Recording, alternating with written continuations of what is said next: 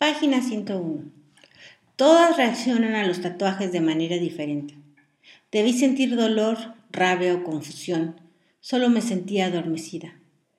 ¿Qué hace con las chicas que no consiguen unas alas completas? Pregunté en voz muy baja. Me lanzó una mirada rápida y reflexiva y me pregunté si era la primera vez que alguien le preguntaba eso.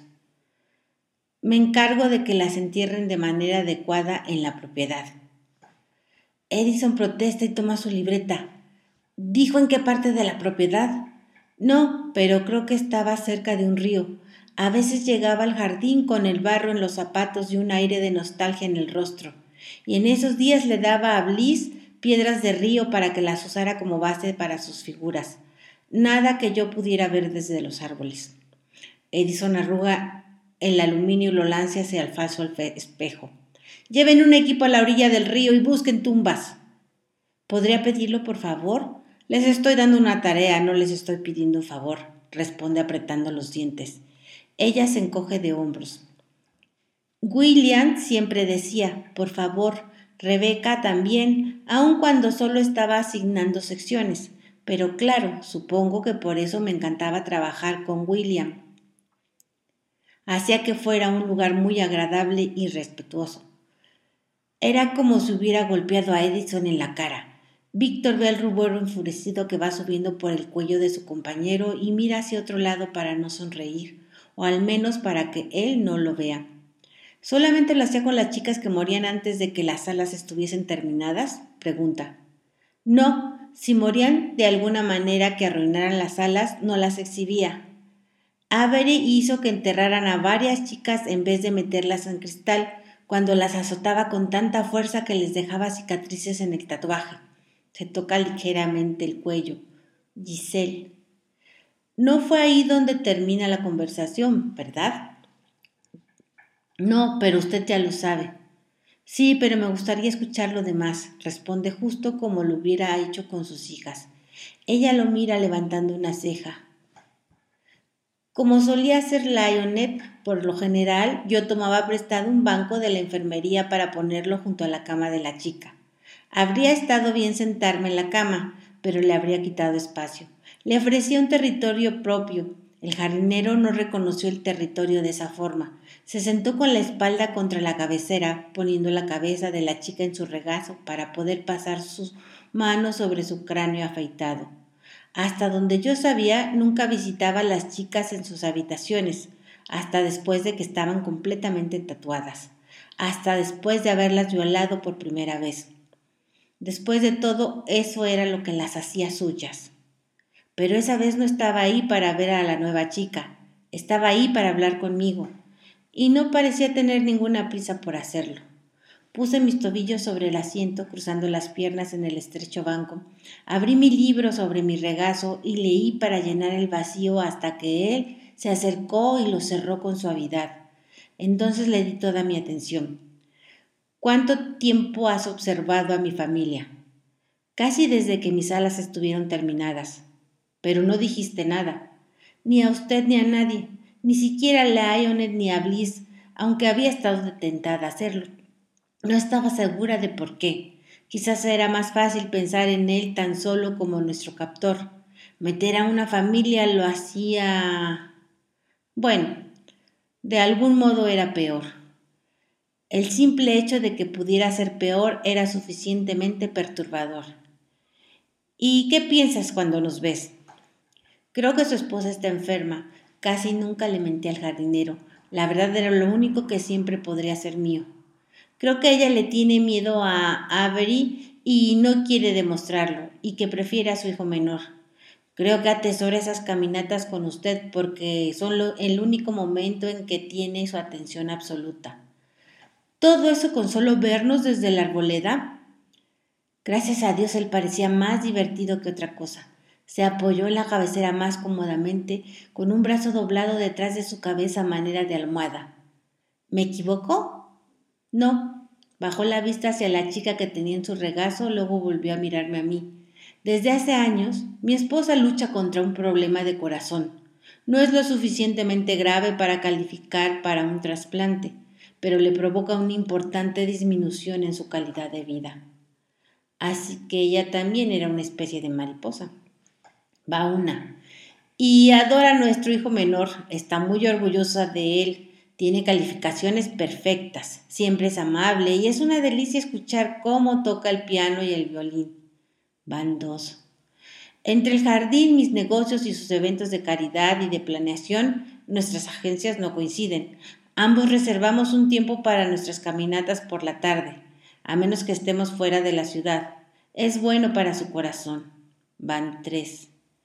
Y lo único que quedaba era lo difícil, lo que ningún padre quiere admitir. Así que no lo hizo, no lo dijo, y en el silencio estaba la verdad. Le pones mucha atención a las cosas, ¿verdad, Maya? A la gente, a los patrones, a los eventos, encuentras más significado que otros. Pongo atención, admití. No creo que encuentre más significado. Observaste una caminata en un invernadero e hiciste que todo eso significara. Yo no hice que significara nada, solo noté el lenguaje corporal. El lenguaje corporal, era una de las cosas que me dejaron saber que mi vecino de al lado era un pedófilo mucho antes de la primera vez que lo demostró, mucho antes de la primera vez que me tocó o me pidió que lo tocara. Estaba en la forma en que nos observaba a mí y a los otros niños del barrio, en la mirada herida de los niños que vivían con él temporalmente. Yo ya estaba preparada para su ataque porque sabía que llegaría. El lenguaje corporal me previno sobre el jardinero de la abuela, sobre los chicos de la escuela que intentarían golpearme solo porque podían. El lenguaje corporal es mejor que las luces de advertencia.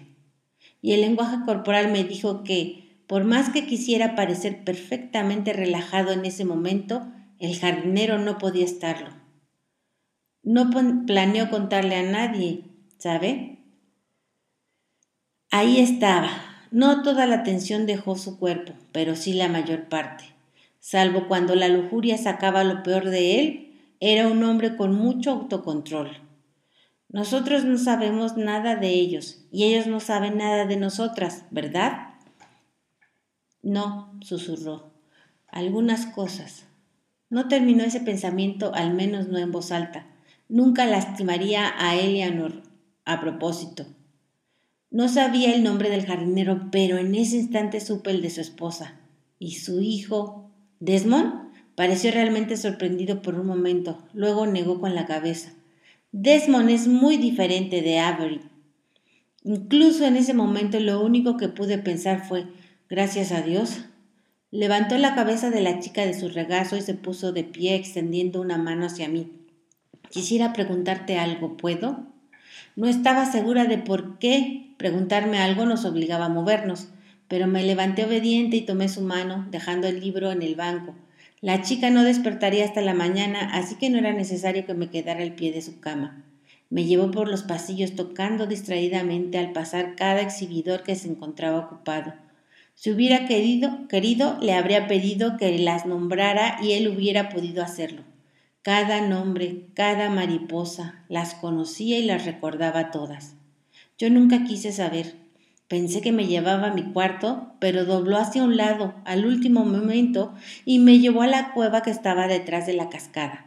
A excepción de la luz de la luna que se filtraba por el techo de cristal del invernadero y se abría en haces entre el agua que caía, la cueva estaba completamente a oscuras. Ah, y el ojo perpendiente parpadeante y rojo de la cámara. Nos quedamos en silencio en la oscuridad, escuchando cómo la cascada caía sobre el arroyo y las rocas decorativas. Pía, quien llevaba ahí más o menos un año más que yo, tenía la teoría de que había tubos al fondo del estanque que mantenían el agua a cierto nivel. La filtraban y la llevaban por otro canal hasta el pequeño estanque que estaba sobre el peñasco y que alimentaba la cascada. Probablemente tenía razón, dado que yo no sabía nadar, nunca intenté ir al fondo del estanque para comprobarlo. A Pía le gustaba abrir las cosas y descubrir cómo funcionaban. Cuando las paredes se levantaron y nos mostraron a Joana en el cristal, Pía fue al estanque y dijo que ahora había sensores en las orillas. Me pregunto qué es lo que te trae de este lugar, atrae de este lugar, dijo él después de un rato. Lo de la cima del peñasco casi lo puedo entender. Es un lugar abierto, libre. La altura te da una sensación de seguridad. Pero este lugar, ¿qué te puede ofrecer esta cueva? La posibilidad de decir cualquier cosa que se me diera la gana sin tener que preocuparme por las represalias, porque el sonido de la cascada era lo suficientemente fuerte como para cubrir lo que los micrófonos pudieran captar. Pero él buscaba algo más personal que eso, algo con el significado que creía que yo le daba todo. Me tomó un minuto o dos para que se me ocurriera una respuesta, algo que estuviera lo suficientemente cerca de la verdad. No hay ilusión aquí, dije finalmente. No es elegante, verde ni próspero, ni está a la espera de la muerte ni de la posibilidad del deterioro. Solo son rocas y agua. Ahí las chicas y yo nos sentábamos frente a frente, y rodilla a rodilla, y, por lo general, era fácil fingir que no había mariposas. Las aduladoras tenían alas tatuadas alrededor de sus ojos como máscaras de carnaval, pero en la neblinosa penumbra de la cueva era fácil pensar que incluso eso era un engaño de las sombras. Nos soltábamos el cabello, poníamos la espalda contra las rocas y ya no había malditas mariposas, aunque fuera solo por un momento. Así que quizás sí había ilusión después de todo, pero era nuestra ilusión, no una que él nos hubiera creado. Soltó mi mano y luego empezó a sacar los pasadores que mantenían mi cabello recogido en una corona trenzada hasta que cayó como una masa ondulada hasta mis caderas y escondió las alas. Era lo único que él nunca hacía, a menos que lo estuvieran cepillando, a menos que lo estuviera cepillando, pero simplemente lo dejó caer sobre mí, metiéndose los pasadores en el bolsillo del pecho de su camisa. Eres tan distinta de las demás. No era del todo cierto. Tenía temperamento como Bliss, solo que yo no lo perdía. Tenía paciencia como Lionel, aunque la controlaba lo mejor que podía. Leía como Sara, Corría como Glenis, bailaba como Ravena y trenzaba el cabello como Ailé. Tenía partes y piezas de la mayoría de las otras chicas, salvo por la dulce simpleza de Evita. No había nada que me hiciera realmente distinta, salvo que era la única que nunca lloraba, la que nunca pudo. Maldito carrusel. Escribes los libros que quieres en las listas, pero nunca pides nada abiertamente. Ayudas a las otras chicas, las escuchas, las calmas, guardas sus secretos y, en apariencia, los míos también, pero no le entregas a nadie los tuyos para que te los guarden. Mis secretos son viejos compañeros. Me sentiría como una mala amiga si los abandonara ahora. Su risilla suave hizo eco por todo el lugar antes de que la cascara se tragara el sonido. No te estoy pidiendo que los compartas, Maya. Tu vida anterior es solo tuya. La chica le lanza una mirada severa a Edison y Víctor no puede evitar reírse. No me voy a disculpar, le dice Edison directamente. Este es mi trabajo y tenemos que saber la verdad para tener un caso sólido contra él. Los doctores están bastante seguros de que sobrevivirá para ir a juicio. Lástima.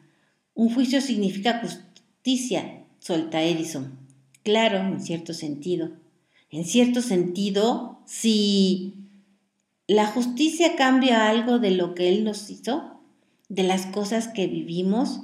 ¿Les devuelve la vida a las chicas que metió en el cristal? Pues no, pero evita que lo vuelva a hacer. También lo evitaría su muerte y sin el sensacionalismo y el gasto de dinero de los impuestos. Volvamos a la cascada, anuncia Víctor, deteniendo la protesta de Edison que está por comenzar. Aguafiestas, dice la chica entre dientes. Pídeme algo, Maya, había reto en la mirada que se colaba en su voz. Esperaba que le pidiera algo imposible, como la libertad, o quizás esperaba que fuera como Lorraine, que le pidiera algo que pudiera sacarme del jardín, pero que no era ni de cerca la libertad. Yo sabía que lo mejor era no hacerlo, como tirar los números telefónicos de personas bien intencionadas. Sabía que no debía pedir cosas que claramente no podía tener. ¿Puede desactivar esta cámara sin que se instale otra en este lugar? Pregunté de inmediato y observé cómo la sorpresa atravesaba su cara ensombrecida, sin cámaras ni micrófonos. ¿Eso es todo? Sería lindo tener un lugar que fuera realmente privado, expliqué, encogiéndome de hombres. Se sintió raro que el gesto provocara un movimiento en mi cabello que colgaba sobre mi espalda y mis hombros. Puede vernos en cualquier otro lugar, incluso observarnos en el excusado si quiere. Tener tan solo un lugar sin cámara sería beneficioso, un ejercicio de salud mental en cierta manera. Me observó por un largo rato antes de responder. Algo que les hace bien a todas. Sí, te digo que pides cualquier cosa y pides algo que es bueno para todas. También es bueno para mí. Se rió de nuevo y se acercó a mí, jalándome contra, contra su pecho para besarme. Sus manos avanzaron hacia los tirantes de mi vestido, y mientras me llevaba al suelo de piedra empapada por el rocío, cerré los ojos y dejé que mis pensamientos se fueran hacia Anabel Lee y su tumba en el reino junto al mar. No creo que los ángeles estuvieran celosos de mí. Es impresionante cuánto puede responder sobre una pregunta sin contestarla realmente.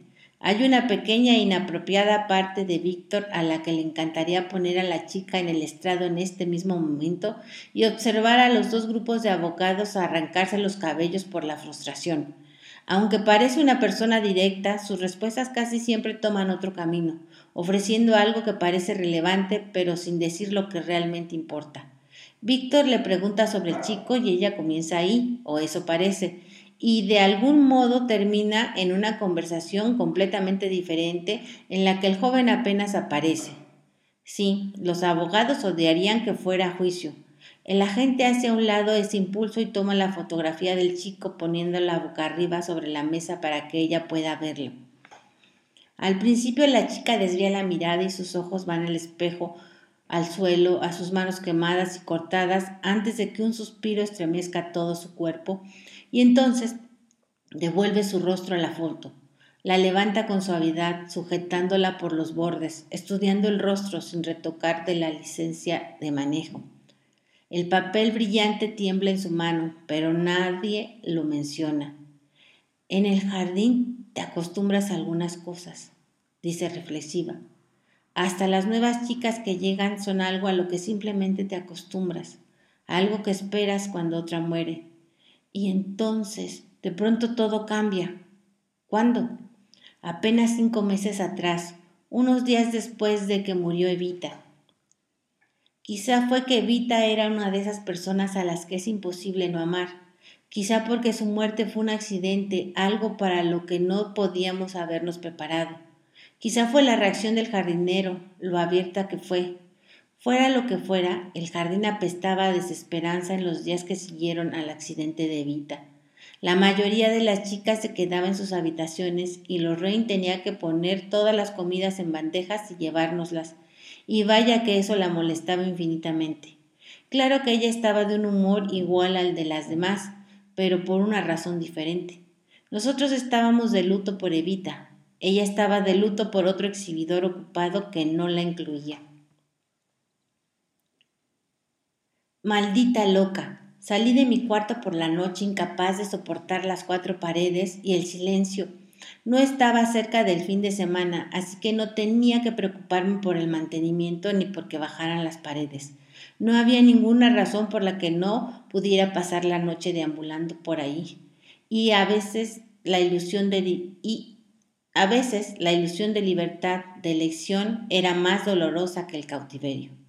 No es que el jardinero no pudiera encontrarme si quería, aunque él estaba con alguien más. En la noche el jardín estaba casi en completo silencio.